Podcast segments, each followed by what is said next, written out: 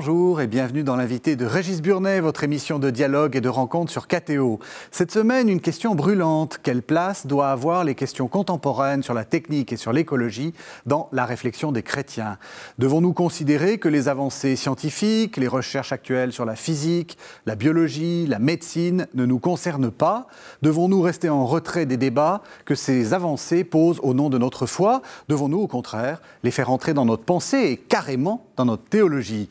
Oui, répond mon invité actuel. Il s'agit de François Evé. Bonsoir François Evé. Bonsoir. Vous êtes jésuite, vous êtes théologien, vous êtes le directeur de la revue Études et depuis, euh, depuis de nombreuses années, vous écrivez des livres justement sur ces rapports entre, entre science et foi. Alors peut-être pour commencer, euh, euh, qui êtes-vous François Evé D'où venez-vous?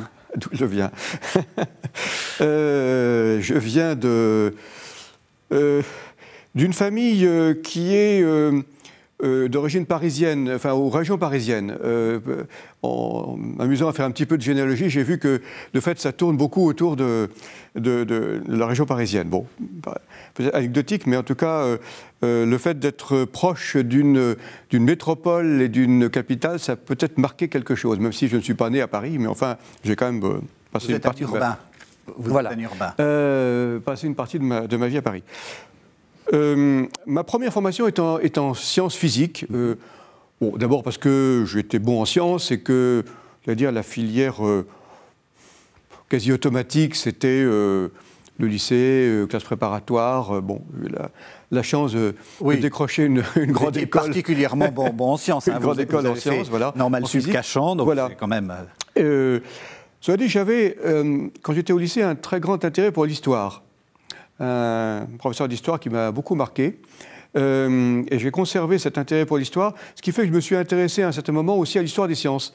Et je veux dire, de proche en proche, euh, sciences, histoire des sciences, physique avec euh, les questions qui se posent forcément sur la matière, un intérêt aussi pour, du coup, pour la philosophie des sciences, et une, petit, petite galaxie qui est en train de se former.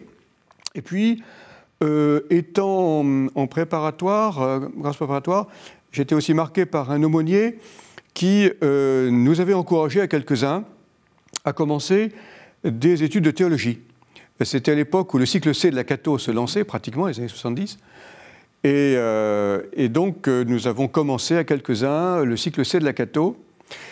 C'était une très bonne expérience, un peu rude au début parce que bon, étant formé dans une famille catholique euh, ouverte, enfin, un catéchisme euh, euh, classique, se, trouver confronté à la dimension critique de la théologie était peu décapant au début, mais en même temps très, très, très passionnant. C'est intéressant ce que vous dites, dimension critique de la théologie, comme si la science que vous faisiez, qui d'habitude est hyper critique. Tout à fait. vous dites la théologie, c'est presque plus critique. Ben, alors, pas forcément plus critique, mais en tout cas, euh, moi je, vois ça a posteriori. Oui, bien sûr. L'importance euh, de réfléchir ma foi, qui était assez spontanée, que je n'ai jamais vraiment remis en question. Bon, ça se trouvait comme ça, hein, c'est un itinéraire, bon. Mhm.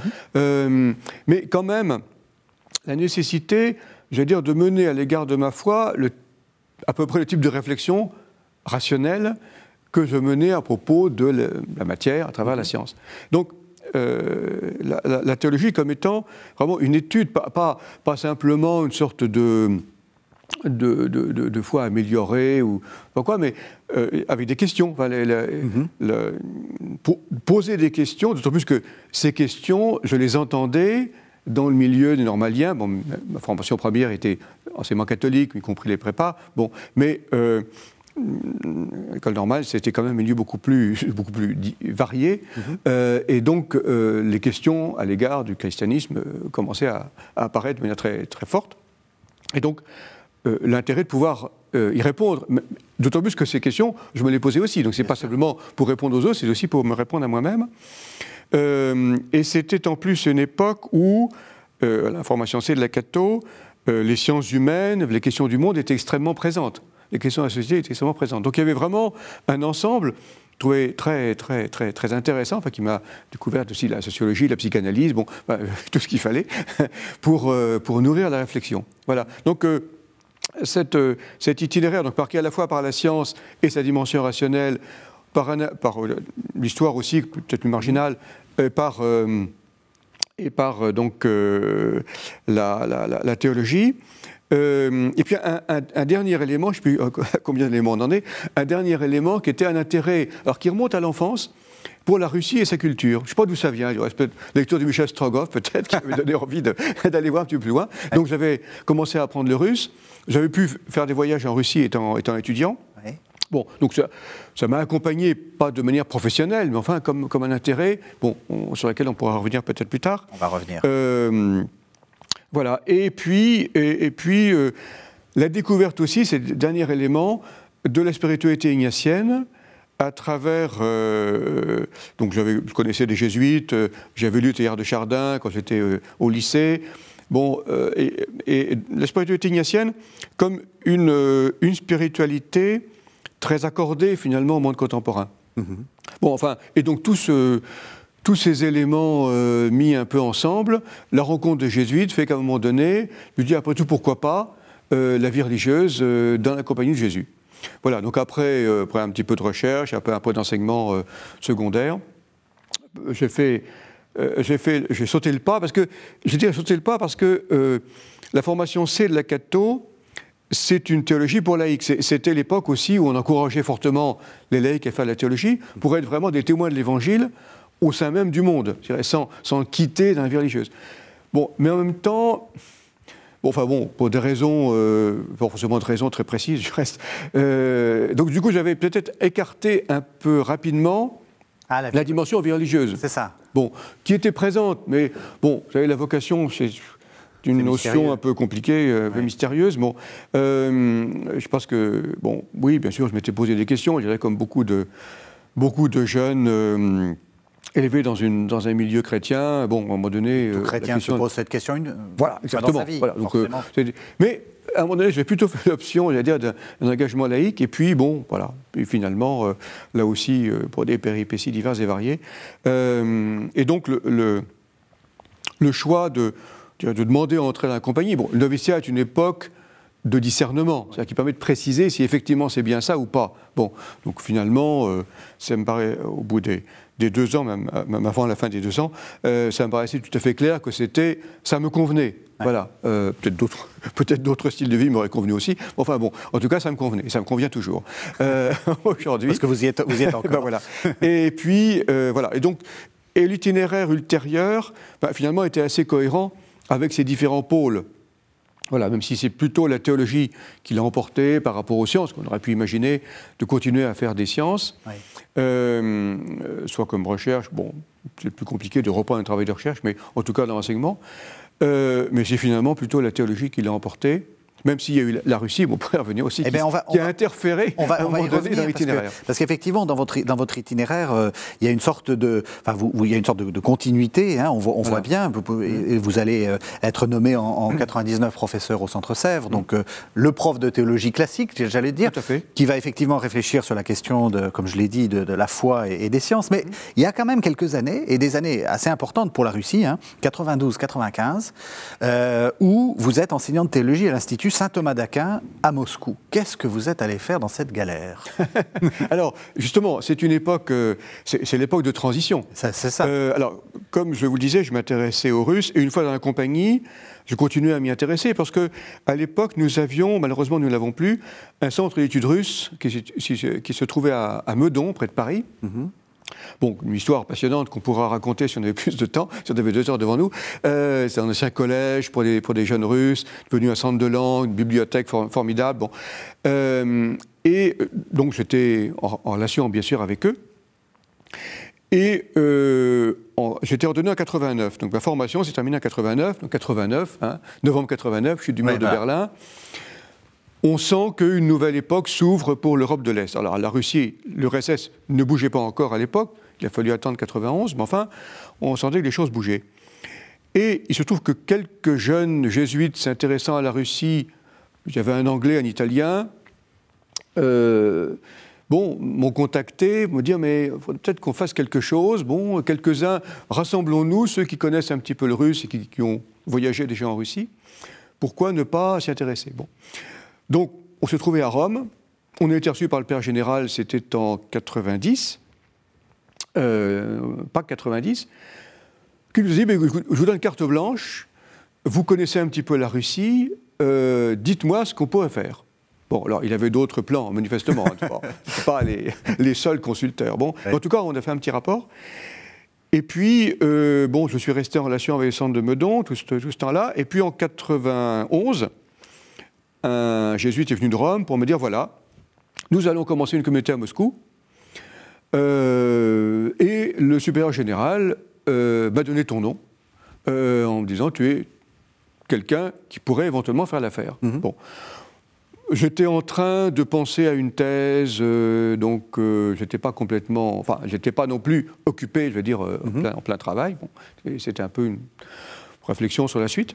Donc disponible, je dis bah pourquoi pas? Mhm. Après tout, il sera temps a posteriori de voir si c'est effectivement une piste féconde pour moi ou simplement bon un coup, de main pour le, débat, pour le démarrage. Et alors Je me suis trouvé effectivement arrivé en 92, 92 à Moscou. On était trois un Polonais comme supérieur, un jeune euh, Mexicain euh, qui apprenait le russe et moi, euh, a lancé quelque chose. Alors, on a été recrutés comme enseignants en théologie parce qu'ils avaient besoin d'enseignants en théologie dans ce petit institut. Bon, je connaissais assez le russe pour pouvoir donner quelques enseignements, mais l'idée c'était de voir ce qu'on peut faire. Alors, ça a été un peu du tâtonnement, honnêtement, hein, c'était pas forcément très clair. et puis, c'était au moment où je devais faire ce qu'on appelle chez nous le troisième an, c'est-à-dire euh, la troisième année de noviciat, c'est-à-dire un temps de recul mhm. tout à fait à la fin de la formation pour refaire un peu le bilan des, années écoulées.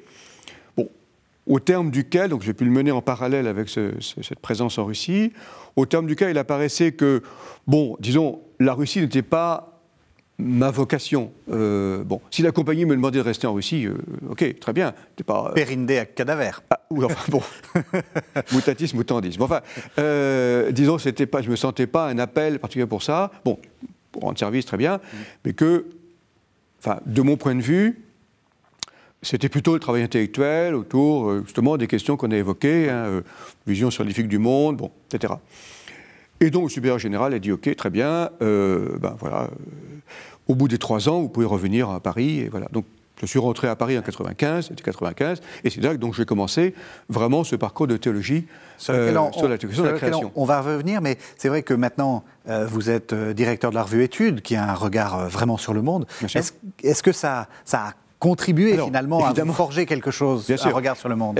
Oui, bien sûr, parce que cette, je dirais, cette expérience de, de, de, vie dans un milieu alors, dans un pays en transition, enfin qui restait comme très marqué par son héritage, encore par l'héritage soviétique, avec ce, j'allais dire, alors au-delà des questions politiques, une culture orthodoxe, à la fois européenne et pas européenne, qui a toujours eu du mal avec le catholicisme, dans laquelle les jésuites ont une image à la fois, enfin très, très ambivalente, et à la fois c'est, il n'y a, a, pas eu, il y a eu quelques, quelques communautés jésuites en Russie au XVIIIe et début, euh, oui, 18e et début 19e, mais depuis 1820, hmm. il n'y avait plus de jésuites en Russie. Donc, euh, ignorer, euh, c'était une communauté quand même très, très ignorée, donc beaucoup, beaucoup d'images, beaucoup de, fantasmes autour de, des jésuites. Euh, l'expression même, j'allais dire, de, la, de l'occidental, euh, à la fois rationnel, rigoureux, conquérant, bon, etc. Enfin, toutes les images qu'on peut imaginer, mhm. qu'on peut associer à, à, la culture occidentale. Donc, euh, donc une expérience très, très dépaysante finalement. Bon, grâce à Meudon, j'avais de bons contacts avec des milieux orthodoxes. Le... Mais justement, c'est intéressant d'avoir des contacts avec une orthodoxie qui était euh, chez elle.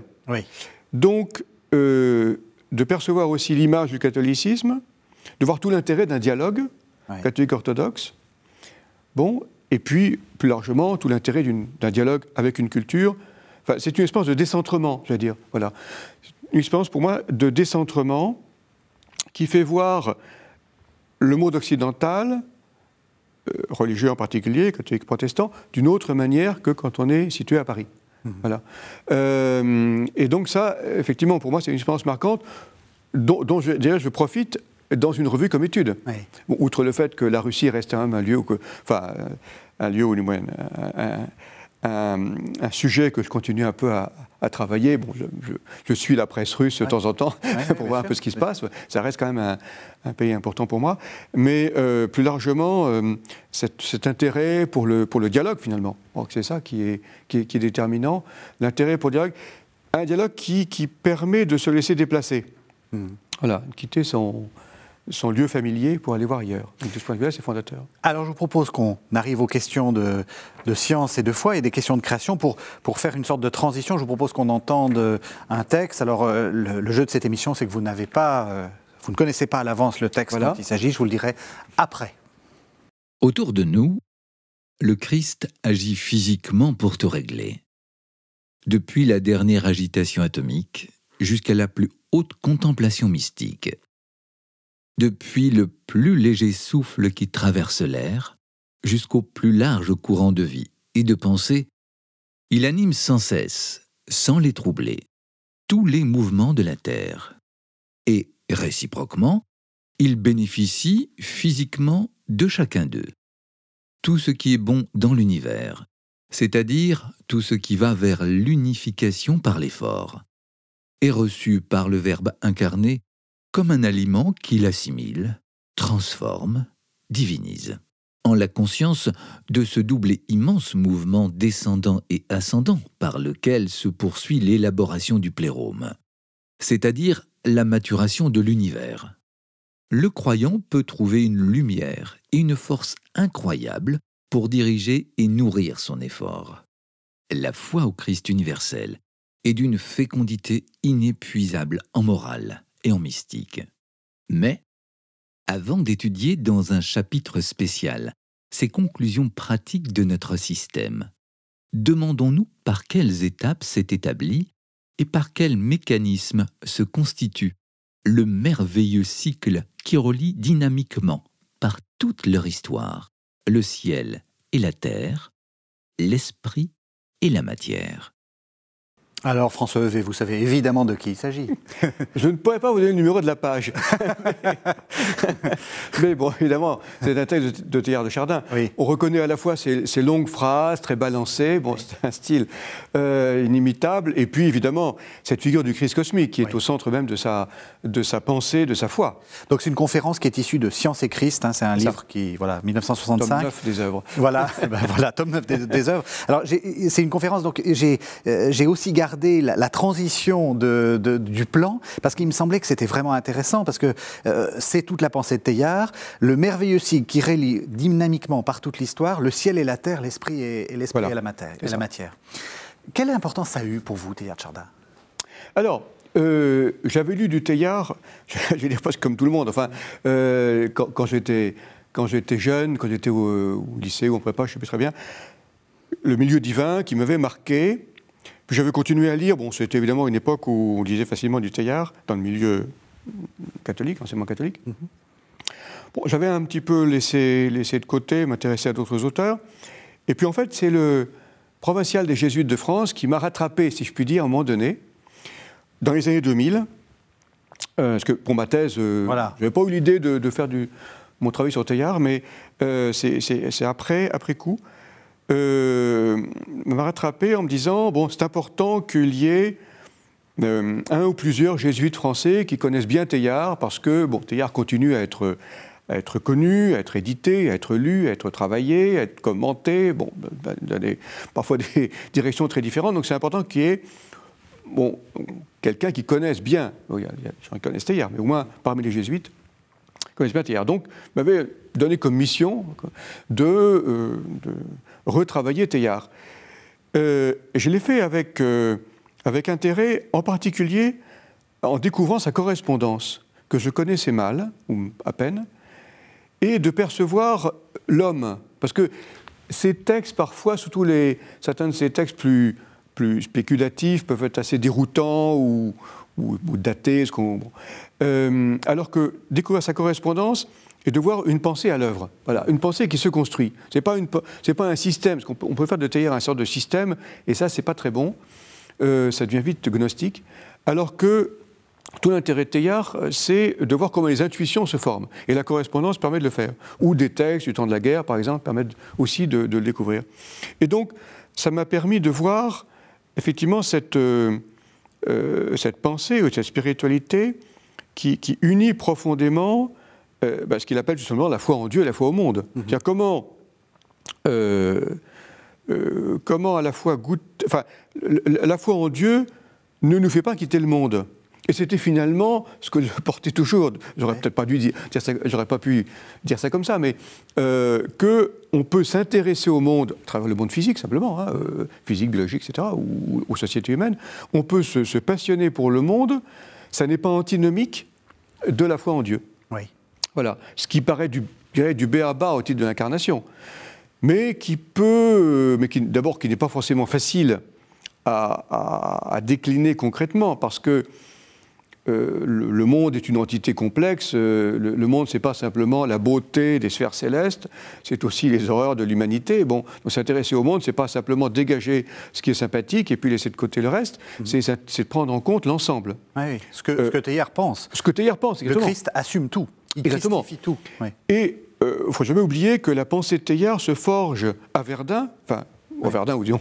Pendant la guerre. C'est une image. En tout cas, dans les, dans les combats de la Première Guerre mondiale, où il voit ce que l'humanité peut faire comme horreur, et que justement ça ne conduit pas à s'en évader pour se réfugier dans une spiritualité euh, au-delà, ni, ni, même de contempler les beautés du cosmos, mais d'essayer de traverser cette humanité complexe pour voir comment Dieu, malgré tout, malgré tout ça, s'y manifeste c'est ça, c'est un programme très ambitieux, hein, mm. mais qui, qui, me paraît bien résumé. Et je pense que vous avez, alors je ne sais pas si c'était avant, après, ou si c'est parce que vous, vous êtes en sympathie avec Teilhard, mais le, le, on va regarder quelques-uns des jalons de votre, mm-hmm. de votre itinéraire intellectuel. Un livre que j'ai retenu, c'est en, 2000, votre, votre doctorat justement. C'est ça. Penser la création comme jeu.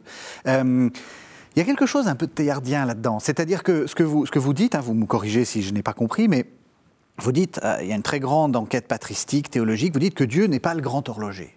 Euh, ça, c'est absolument pas l'idée de Teilhard. Enfin, je veux dire, justement, c'est c'est ce sur quoi il, il, résiste en permanence. Dieu n'est pas cette espèce de, de, type là qui, qui, qui, mettrait euh, un petit peu d'huile là, un petit rouage là, etc. Vous dites, et alors oui, il va falloir nous expliquer, la création c'est un jeu.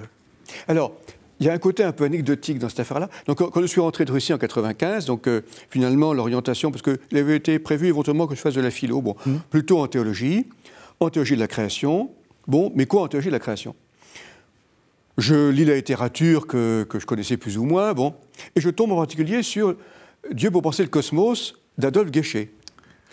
Donc théologien de Louvain. Voilà. Théologien de Louvain. Oui. Théologien de Louvain. Mmh. Et dans les différentes figures, euh, dans les différentes métaphores pour parler de la création, il y a un chapitre sur le jeu. Oui.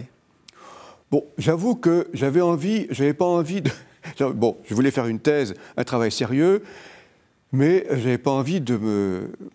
Bah, enfin, de m'embêter, quoi. Euh, donc, tiens, le jeu, c'est sympathique. Ouais. Et puis, bon, il y avait probablement une intuition plus, plus profonde hein, par derrière. Et donc, j'ai été regarder ce qu'il y avait autour. Bon, j'en ai parlé à mon directeur de thèse. Au début, il était un petit peu sceptique. Parce que le jeu, est-ce que c'est sérieux comme, comme, sujet de doctorat? Bon, je lui ai montré la littérature que euh, Adolphe Guéchet avait déjà listée, j'en ai trouvé d'autres. Puis en discutant avec euh, différentes personnes, euh, Paul Beauchamp en Bible, qui m'a beaucoup encouragé, Guy Petit-Demange en philo, qui m'a aussi beaucoup encouragé. Bon, des, un peu, quelques-uns de mes maîtres, si on veut, dans la, la, la, la pensée, m'ont vraiment encouragé à continuer à creuser cette, ce filon.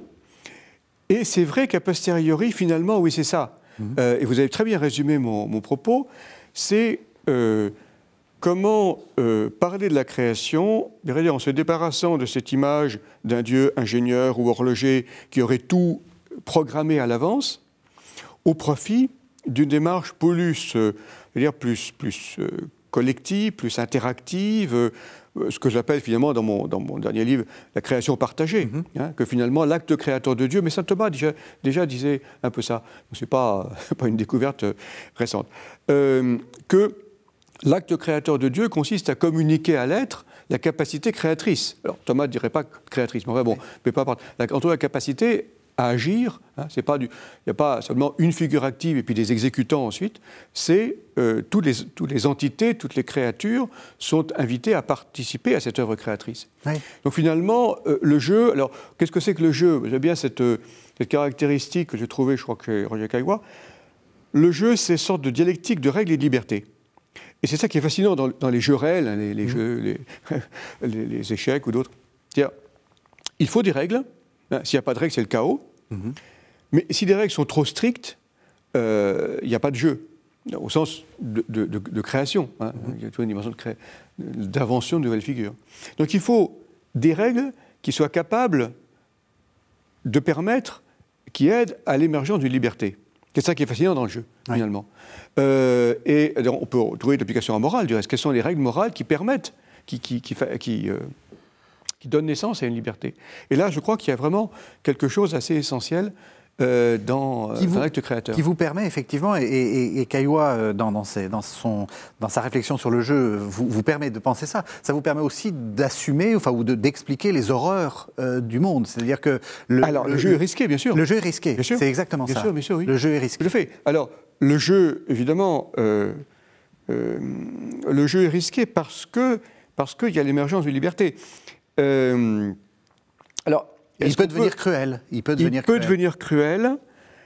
Alors comment est-il possible de parler de salut? Voilà. Est-ce que, euh, est qu'effectivement le risque est tel que euh, l'hypothèse est possible d'une sorte d'échec complet la chose ou bon alors c'est un peu une autre, une autre partie que je n'ai pas du tout euh, pas encore vraiment abordée mais est-ce que le est-ce que le dessin créateur de Dieu, qui est un dessin de salut, finalement, hein, Dieu n'est pas, c'est pas seulement une création, puis après ça, maintenant débrouillez-vous, est-ce que ce dessin créateur de Dieu, qui est en même temps un dessin de salut, va s'accomplir in fine? Hmm. Question euh, ouverte, hein, à laquelle on n'a pas la réponse. Il y a une très, beau, très belle révélation de Balthazar euh, là-dessus, hein, espérer pour tous. Et on peut espérer qu'effectivement, le dessin de salut de Dieu va s'accomplir parce que, parce que le salut ne peut pas être autre que pour toute la création. Hein, si une partie de la création est laissée en dehors du salut, euh, à quoi bon créer à ce moment-là? Bon, Enfin, bon, sur des, des débats. Euh, non, c'est euh, intéressant parce que on, voit bien que du coup, vous ne pensez pas la création comme un jeu, disons une sorte de jeu d'échecs où les, les, les, hommes, les, individus joueraient contre Dieu. Dieu ah. joue. Non, mais c'est ça. Oui, oui, bien sûr. Oui, alors Dieu joue, avec nous d'une certaine façon. L'autre élément intéressant, effectivement, j'aurais pu apporter, mais à l'époque, je n'avais pas trop idée de ça, c'est la différence entre des jeux coopératifs et des jeux compétitifs. Bon, les échecs euh, sont un jeu euh, compétitif. On voit de plus en plus émerger des jeux coopératifs. Euh, ben, un jeu qui est très à mode aujourd'hui, qui s'appelle euh, j'ai oublié le nom. Je ne sais pas si c'est Pandémie ou un nom comme ça. Ben, non, arrêtez. c'est très amusant. J'ai joué bien avant l'émergence de cette affaire. Le jeu actuel n'est pas très amusant. Mais alors, il y, y, a un adversaire qui est le virus, c'est bien sûr. Mais les, les, joueurs sont obligés de coopérer. Voilà.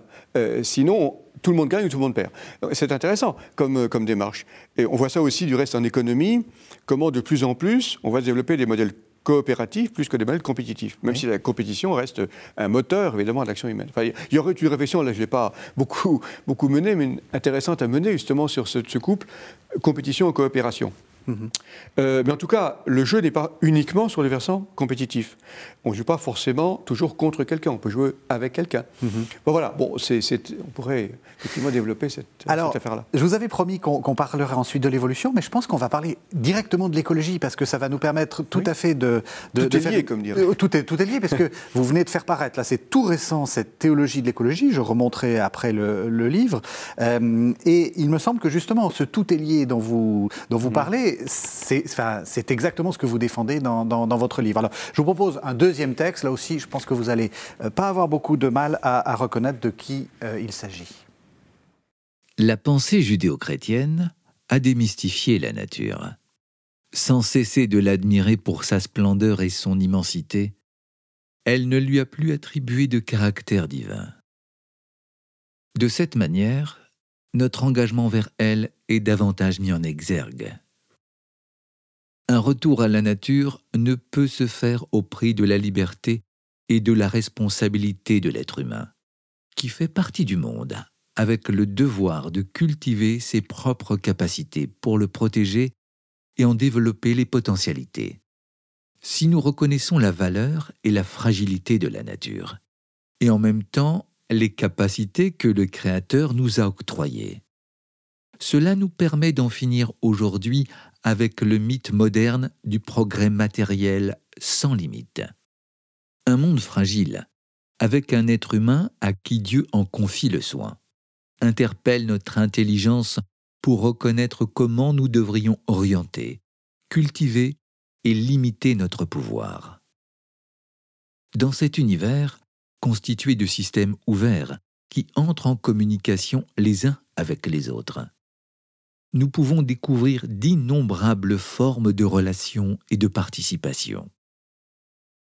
Cela conduit à penser également à l'ensemble comme étant ouvert à la transcendance de Dieu dans laquelle il se développe. La foi nous permet d'interpréter le sens et la beauté mystérieuse de ce qui arrive. Alors François Evé, vous avez identifié? Laudato aussi. Laudato aussi, du 24 mai 2014 du pape François. 2015. 2015, pardon, vous avez raison, 2015. Alors, euh, dans, votre, dans votre livre, euh, et en fait, le pape ne cite pas ce nom, mais, mais, mais, tourne autour de cette idée. Vous commencez par, par euh, une accusation qu'on a portée contre les chrétiens d'un théologien, enfin, ou d'un philosophe, plus historien, exactement. Historien. Historien. Historien. White, technique médiévale, c'est ça, oui. Qui dit le, le, catholicisme, finalement, est ce qui nous a, enfin, même le christianisme, oui, est ce qui nous a poussé à devenir prédateurs, en fait parce que nous sommes comme maîtres et possesseurs de la nature, et euh, du coup, on s'est cru les propriétaires de la maison. Alors, le raisonnement est très simple au départ. Hein. Vous associez euh, le, commandement divin, euh, quand vous à Genèse 1, 28, soumettez et dominez la terre, à, à la phrase cartésienne, se rendre comme maître et possesseur de la nature, vous dites, ben voilà, il y a une filière. voilà. C'est un, peu, bon, un peu sommaire. Mais ça marche. Mais ça marche. Voilà. Ça marche. Alors, c'est assez facile de critiquer, ça a été fait de nombreuses fois, cette fameuse conférence de Lynn White, publiée en 67, ouais. au moment où on commence à prendre conscience du reste hein, de, des, des, des, des, limites ou, des, ou des, effets pervers de la technique, de l'action technicienne sur le monde. Dans cette, ce, ce, texte de Lynn White a été une sorte d'électrochoc pour le monde chrétien, euh, de manière du reste un peu paradoxale, c'est-à-dire avant on accusait le christianisme, plutôt oui, on accuse les chrétiens d'être hostiles à la modernité, maintenant on l'accuse d'être, à l'origine de la modernité. Donc, il faudrait savoir. Bon, enfin bon, je laisse la question de côté. Euh, alors, effectivement, cette, ce, propos est, assez caricatural, même si Lynn White est un très bon spécialiste de, des techniques médiévales. Mm-hmm. Donc ça, c'est intéressant à prendre en compte. En tout cas, le point, bon, sans entrer dans le détail de, de son texte, qui est plus nuancé parfois que les résumés qu'on en donne, L'élément important, je crois qu'il a pointé à juste titre, c'est le caractère anthropocentrique de la pensée chrétienne. Je signale que le mot anthropocentrisme se trouve dans une conférence de Karl Rahner de 65. Positivement, et, je le cite plus ou moins de mémoire, hein, nous, sommes à une époque où nous, sommes enfin passés du cosmocentrisme à l'anthropocentrisme. Mmh. Lynn White, qui n'a pas lu probablement Rahner, euh, accuse précisément le christianisme d'être anthropocentrique. À partir du moment où vous valorisez à ce point la personne humaine, vous lui donnez une, un pouvoir sur la nature qui peut conduire potentiellement, alors il peut conduire, mm-hmm. à une exploitation de celle-ci. Donc il y, y, a une vraie, euh, y a une vraie question qui est posée. Je crois que Lynn White, euh, quelles que soient les critiques qu'on peut faire sur tel ou tel point de détail, a bien mis en évidence euh, la question problématique qui est bah, la place de l'homme dans la nature, le rapport entre l'homme et la nature. Mm -hmm. hein. S'il fait référence à Philippe d'Escola, qui situe la modernité comme étant la, euh, le moment où se fait la rupture entre l'ordre humain et l'ordre naturel, hein, l'émergence d'une notion de nature, bon, qui est ignorée par les anciens. Les anciens vivent au sein d'un ensemble. Bon, l'homme moderne fait une différence entre ce qui relève de l'ordre humain et l'ordre naturel. Et là, effectivement, il y a quelque chose qui a indéniablement une origine chrétienne. Mhm. Alors, la question, c'est comment on s'en tire quand on est sensible aux effets pervers de cette modernité. Hein, comment, en tant que chrétien, on s'en tire Est-ce qu'on dit, ben, bon, laissons tomber les références chrétiennes, allons plutôt nous tourner vers l'hindouisme, le bouddhisme, le chamanisme, tout ce que vous voudrez, mhm. tous ces, ou voir le, stoïcisme aussi, hein, il y a une vague d'intérêt, hein, toutes ces spiritualités anciennes de plénitude cosmique. Donc tout sauf Jésus. Voilà. Où est-ce qu'on essaie, où est-ce qu'on s'efforce de garder quand même euh, l'idée fondamentale du christianisme? Donc c'est un peu la question que j'aborde. Et je pense qu'effectivement, on peut le faire si on dilate, j'allais dire, la théologie chrétienne de manière plus trinitaire, avec effectivement la personne de Jésus comme personne humaine, mais aussi la figure de l'esprit, peut-être un petit peu négligée dans la théologie classique, qui est, on peut dire, l'immanence. Alors, je ne dirais pas forcément euh, l'âme du monde, mais enfin l'immanence divine au sein du créé. Et donc, de façon, de, sorte à, tisser un ensemble plus complexe qui unit euh, de, relations plus serrées entre euh, les créatures, dont la créature humaine et Dieu. Mmh. Voilà. et si on prend l'idée qu'effectivement l'acte créateur de Dieu consiste à partager cette capacité créatrice, non seulement à l'humanité, mais à travers l'humanité à l'ensemble des créatures, alors à ce moment-là, on n'est plus dans ce face-à-face homme actif, nature passive, mhm. mais une nature qui est euh, capable aussi d'activité, etc. Et que l'activité humaine, qui garde quand même, enfin, je, défends comme cette idée d'une activité libre, créatrice, inventive de l'humain, mais qui n'est pas, j'allais dire, le privilège exclusif de l'humain, qui est une spécificité, mais qui est à partager avec l'ensemble des créatures. Voilà en gros le résumé de ma. Et, ce que vous, ce que vous montrez, c'est que euh, vous avez, vous avez de, bons, de bonnes raisons de penser ça, parce que la Bible, finalement, va, va dans votre sens, d'une certaine façon. C'est-à-dire l'idée que la Bible euh, dit que la nature euh, réagit finalement à l'action de l'homme, qu'elle est. quelquefois, elle sanctionne l'homme, quelquefois, elle. et puis que toutes ces phrases où on sent que la création. enfin, le salut, on revient à cette mmh. idée-là, que le salut va, va peut-être atteindre aussi toute la création. Euh, on, Est, on est solidairement euh, sauvés. Il n'y a pas que les, êtres humains qui seront sauvés. Tout à fait. La Bible est d'accord avec moi, ce qui est, ce qui est bien pour ce elle. Ce qui est plutôt rassurant. Et aussi pour moi. Euh, oui, je crois qu'effectivement, il faut reprendre la tradition biblique avec cette, ce souci présent à l'esprit, retrouver la notion d'alliance, bon, alliance noachique avec l'ensemble du créé. Si évidemment, les questions d'écologie ne se posent pas à l'époque de la Bible, ce serait anachronique de le mais, euh, mais en tout cas, il y, a, effectivement, cette, à travers la notion d'alliance, je crois, euh, retrouver, euh, parce que Karl Barth, pour Karl Barth, c'était vraiment la, raison d'être de l'action créatrice de Dieu, mm-hmm. tisse tout, ce, tout, ce, réseau de relations et qui dépasse, encore une fois, la seule humanité. Et je crois qu'effectivement, bon, alors, je relis la Genèse ou d'autres textes avec cette perspective-là, et de façon à, euh, à, faire sortir cette idée. ce, qui, ce, qui, est très fascinant dans les textes bibliques, euh, enfin, je parle sous votre contrôle, comme on dit, euh, dans les textes bibliques, dans les textes de sagesse en particulier, c'est de voir comment ils s'ouvrent à une pluralité d'interprétations. Et que c'est très significatif de voir comment nous lisons ces textes, hein, comment nous lisons se soumettre et dominer. Est-ce que nous le lisons avec une, avec une volonté de puissance Auquel cas, oui, pourquoi pas, après tout. Hein, mhm. mais, il y a peut-être une autre lecture possible. Euh, et euh, comme par exemple aussi sur un autre, registre, mais qui n'est pas sans lien, Genèse 2, Genèse 2 et 3, le rapport euh, masculin-féminin, aussi mhm. très énigmatique ce texte, hein, on peut le lire avec, en, déduisant une domination du masculin sur le féminin. Ce qu'on a beaucoup on peut le lire autrement. oui, oui, oui. On peut le lire autrement. Et du moment que la lecture, que, le texte au sens littéral, au sens vraiment littéral, la lettre du texte supporte cette lecture, pourquoi pas? Mhm. Et on voit l'unité de, votre pensée, parce que d'une certaine façon, quand vous, quand vous faites allusion aux écrits de sagesse, euh, il y a ce fameux texte de la sagesse qui joue euh, avec... Euh, et donc, les, anciens avaient aussi compris, la Bible a compris, mhm. qu'il y a quelque chose du... Oui, de l'ordre du, du, jeu, donc de la... on joue toujours avec quelqu'un. On, on, est... Oui. Voilà. Alors, collaboration, c'est votre titre, hein, c'est une création à partager. Exactement, exactement. Et alors, la figure de la sagesse est d'autant plus intéressante que la sagesse, euh, c'est une, euh, comment dire, euh, une caractéristique partagée par l'ensemble de l'humanité. C'est ce qui fait le pont entre Israël et les nations, la sagesse. c'est hein, universel. D'où la tentation d'une certaine exégèse pendant un certain temps, de laisser de côté le texte de sagesse au profit du spécifique la Torah. Bon, très bien, oui, mais la Bible, c'est la Torah, mais c'est aussi la sagesse. C'est la séparation et la relation. Hmm. Voilà, il faut, il faut les deux. Il faut. Ça, ça, fait écho à des considérations politiques aussi aujourd'hui. Hein.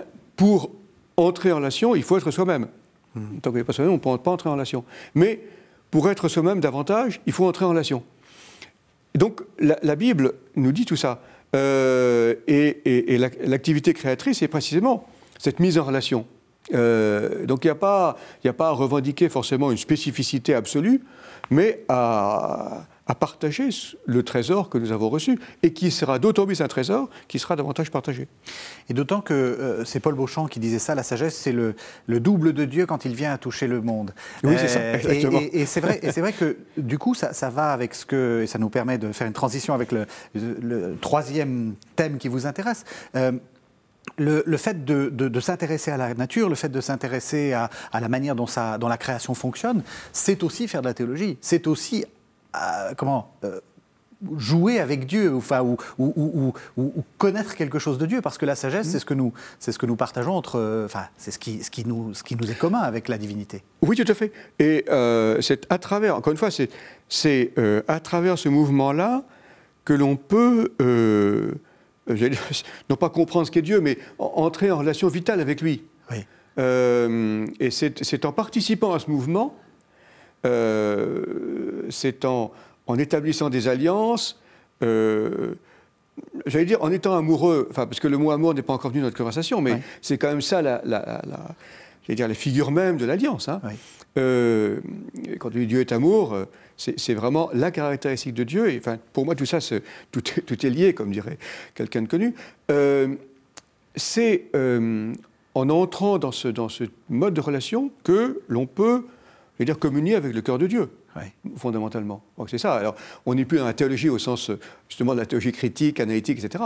Mais on est vraiment dans la, dans la spiritualité au sens. Et donc, d'une certaine façon, vous seriez d'accord pour mettre l'écologie dans le domaine de la théologie. Faire de l'écologie, s'intéresser à ces questions-là. Ah, je crois, oui. Quand je parle de ça, c'est pas forcément de l'écologie politique, pas forcément, mais, mais s'intéresser, euh, s'intéresser au, monde, s'intéresser à la maison commune, comme dit le pape, c'est de, la théologie. Les deux peuvent se rencontrer, c'est-à-dire euh, l'écologie qui, est née euh, en dehors du christianisme, enfin disons explicitement, bon, il y a, a raison, une prise de conscience pas forcément liée au christianisme, mais en tout cas aide la théologie chrétienne à mieux concevoir cette théologie de la création, et réciproquement, peut-être intéressant de voir comment la théologie chrétienne peut apporter, ou la pensée chrétienne, la tradition chrétienne, peut apporter quelque chose à la théologie. Et je pense que l'un des apports, c'est comment entretenir une espérance. Bon, c'est mm. par ça que je conclus, c'est-à-dire, on voit bien que la, sensibilité écologique peut nous conduire à un certain désespoir. Bon, c'est des courants collapsologues, euh, crainte de l'effondrement. Bon. Et euh, comment euh, tout en étant réaliste, évidemment, entretenir une espérance qui n'est pas une évasion, hein, mhm. qui n'est pas une espérance spirituelle, au sens bon, laissons le monde qui est fichu et puis euh, consacrons-nous au ciel, mais comment effectivement s'investir dans le travail très concret euh, ben, de, lutte, contre le changement climatique, comment s'engager là-dedans? Euh, quel est le moteur même qui nous fait nous engager là-dedans? Et je pense que là aussi on rejoint Teilhard, hein, qui est vraiment un maître en espérance. Euh, comment donner une parole d'espérance qui est vraiment fondée? Alors, à la foi chrétienne qui se fonde sur la résurrection du Christ, qui est vraiment le, le triomphe de la vie en, dépit de tout. Mm-hmm. Voilà, ce, malgré tout, ce en dépit de tout, c'est ça le, le fondement d'espérance. Euh, si nous sommes témoins de cela, ça me paraît. Ça, c'est très important ce que vous dites. C'est-à-dire qu'un euh, chrétien n'a pas le droit d'être collapsologue. Enfin, n'a pas le droit. Oui. il fait ce qu'il peut, le pauvre. Ce qu'il peut, oui. ce qu'il peut. Non, je crois qu'il faut être réaliste devant une possibilité, plus qu'une possibilité, enfin de, de catastrophes probablement graves. Euh, bon, est-ce que, ce sera à travers des migrations Enfin bon, il y a des, des, modèles qui, se dessinent, hein, des scénarios possibles et qui sont, sont assez réalistes. Hein. Que tu es euh, intéressé par ce qu'écrit Jean-Pierre Dupuis, par exemple, sur euh, le catastrophisme éclairé, c'est-à-dire envisager une possibilité réelle d'une catastrophe majeure, de façon à se préparer pour se donner les moyens pour euh, lutter contre elle. Bon, il y a un pratique, mais je crois qu'il faut être réaliste par rapport à ça. Hein. L'espérance n'est pas une sorte d'idéalisme optimiste, bon, rien, rien ne se passera, on est tranquille, de toute façon le déluge, c'est derrière nous. Bon, non, je crois qu'il faut bien, il faut être réaliste par rapport à ça, mais il y a toujours des ressources, comme le pape le dit dans la du reste, en faisant allusion à Noé, hein, même s'il y a une seule personne qui agit, ben, cette action, même modeste, on ne sait pas les fruits qu'elle peut porter. Hein, même si c'est une action qui paraît ridicule par rapport à l'ampleur des menaces, elle peut peut-être être le noyau, l'embryon d'une action beaucoup plus forte.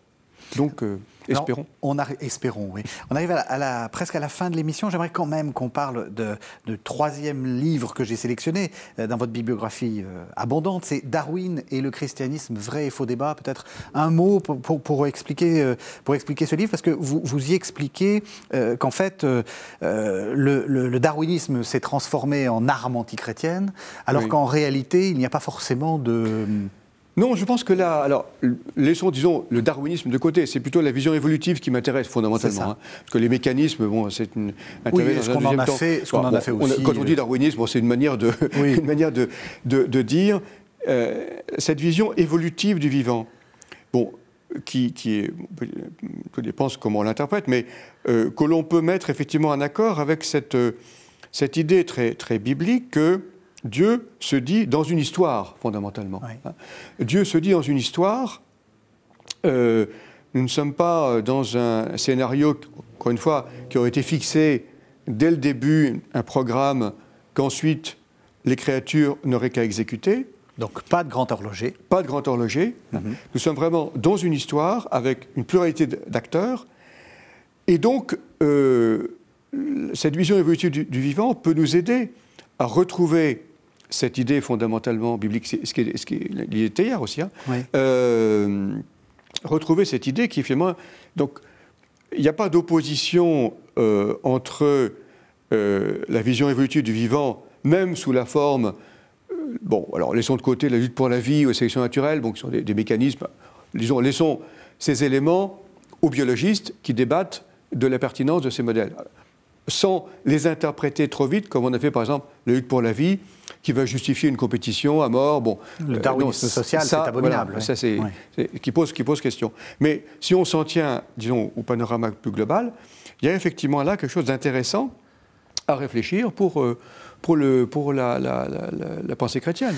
Y compris le fait que tout ça se fait au euh, au prix finalement de la, souffrance, parce que c'est la question que pose, et que vous posez d'ailleurs, hein, euh, cette question de euh, eh bien, la lutte du plus fort, c'est aussi la mort du plus faible et beaucoup de souffrance. Alors comment, ben oui, comment, j'allais dire, Dieu peut sauver cette souffrance? C'est-à-dire, voilà, euh, c'est pas, c'est pas le triomphe de l'accomplissement de la création, c'est pas le triomphe des forts. Hein, c'est la récapitulation de tous, les forts comme les faibles. Bon, ben oui, il y a la compétition dans le monde, dans, le, monde du vivant, dans, les sociétés humaines, il y a la compétition, mais d'abord, est-ce qu'on est capable seulement de passer d'une lutte pour la vie, voire d'une lutte à mort, vers une compétition? Bon, question qui est adressée aussi à nos sociétés. Est-ce qu'on est capable d'entrer vraiment en relation euh, au-delà de, ce, de, cette, de, cette, lutte pour la vie qui est finalement euh, présente dans toutes nos, sociétés. C'est ça la question qui est, qui est posée. Et euh, là-dessus, je vais dire, bon, c'est pas le darwinisme qui va nous donner la réponse, mais en tout cas, la enfin, si, si, on s'en tient à la lutte pour la vie, cette provocation à penser, pour nous, à penser le salut. Oui, ça. et à réfléchir, et comment traduire cette idée fondamentale au christianisme de salut dans ce, dans ce paysage euh, que nous, nous, dit la biologie moderne. Là aussi, euh, la on, doit prendre en compte la biologie moderne pour dire la foi chrétienne aujourd'hui, pas, pas, dans la biologie d'Aristote, hein, bon, qui, est, qui, est fini. Mais voilà, ça c'est tout, euh, bah, c'est tout justement le travail. On parlait au début de, de science et foi, hein, comment la foi chrétienne se dit dans un monde scientifique, en particulier marqué par ce, par ce panorama. On sent que c'est votre question, et c'est ma dernière question, on sent que c'est votre question qui est sous-jacente, hein, la, question, la question du salut finalement. La question du salut dans, le, dans, dans, un monde que vous décrivez grâce à Teilhard et, grâce à, à, votre pensée, dans un monde en évolution. Euh, quand c'était le, grand horloger, c'était simple, hein, clac, on, sait qui on sauve, qui on sauve pas. Voilà, Là, il suffit de se, se, se, contenir à un modèle, c'est clair. Là, effectivement, la question du salut, ben, elle nous, est, nous avons une responsabilité dans le salut. Alors, c'est toute la question nature et grâce, bon, bien sûr. bien sûr. euh, c'est Dieu qui sauve, mais il ne nous sauve pas sans nous. Hein, euh, J'ai plus en tête sur le moment la, la phrase d'Augustin, il faudrait 30 secondes pour me la, pour la rappeler. Un Dieu qui nous a créés sans nous ne nous sauvera pas sans nous, je crois. Mhm. C'est comme ça. En tout cas, nous sommes acteurs du salut.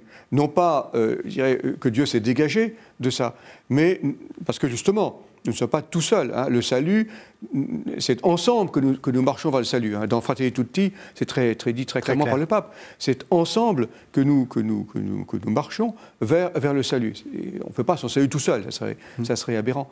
Euh, mais donc à retrouver cette dimension collective, collective encore une fois, alors toute l'écologie, au sens large, pas simplement l'humanité, mais aussi l'ensemble des créatures. Voyez, il y a, il y a- panorama extrêmement, extrêmement vaste. Ben, donc c'est sur cette- ce panorama cosmique que nous terminons notre conversation. Je rappelle les, les titres de vos livres. Donc Penser la création comme jeu, euh, c'était aux éditions du Cerf. Euh, Darwin et le christianisme, c'est aux éditions Buchet-Chastel. Et puis le dernier, Théologie de l'écologie, c'est aux éditions Salvator Forum. Merci beaucoup François Vevey. Merci à vous. Et merci de nous avoir suivis. Vous savez que vous pouvez retrouver cette émission sur le site internet de la chaîne www.ktotv.com.